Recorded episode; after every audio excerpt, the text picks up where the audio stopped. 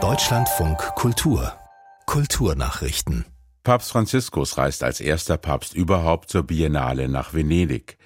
Seinem Presseamt zufolge besucht das Oberhaupt der katholischen Kirche Ende April den Vatikan-Pavillon bei der Internationalen Kunstschau. Der Vatikan beteiligt sich seit 2013 mit einem eigenen künstlerischen Beitrag an der Biennale, die diesmal zum 60. Mal stattfindet. Der Pavillon ist laut Vatikan News dem Thema Menschenrechte gewidmet, will den Aufbau einer Kultur der Begegnung fördern und auf die Belange von Ausgegrenzten hinweisen.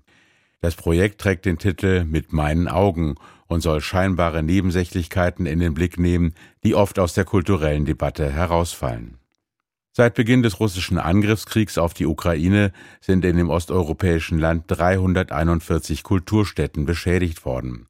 Zu den am stärksten beschädigten Gebäuden gehöre die Verklärungskathedrale in der zum Weltkulturerbe gehörenden Altstadt von Odessa, teilte die UNESCO in Paris mit. Die Kathedrale wurde 1936 unter dem sowjetischen Machthaber Josef Stalin zerstört und zwischen 2000 und 2002 originalgetreu wieder aufgebaut. Die Schäden an den 341 Städten konnten nicht beziffert werden. Insgesamt wird der Gesamtschaden kultureller und touristischer Strukturen seit Kriegsbeginn am 24. Februar 2022 jedoch auf rund 3,5 Milliarden Dollar geschätzt. Öffentlich geförderte Institutionen sollen Kunstschaffende nur noch adäquat vergüten dürfen. Das strebt Kulturstaatsministerin Claudia Roth an und folgt damit dem Koalitionsvertrag der Ampelregierung. Nun hat sie ihre konkreten Pläne vorgestellt.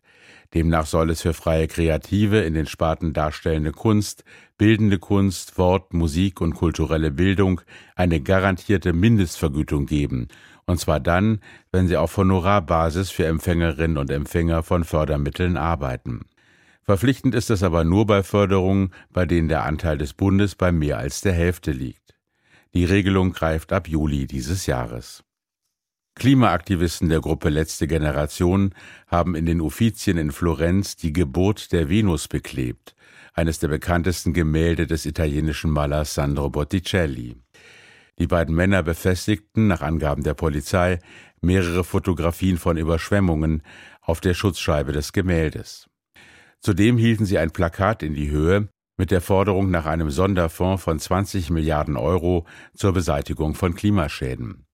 Das Sicherheitspersonal der Uffizien räumte nach der Aktion den Saal, die Polizei nahm die beiden Männer fest. Das Gemälde von Botticelli wurde nach ersten Erkenntnissen nicht beschädigt. Dennoch drohen den beiden Männern hohe Geldstrafen. Das Parlament in Rom hatte im vergangenen Monat ein Gesetz verabschiedet, wonach Aktivisten zur Zahlung von bis zu 60.000 Euro verurteilt werden können, wenn sie Sehenswürdigkeiten verunstalten.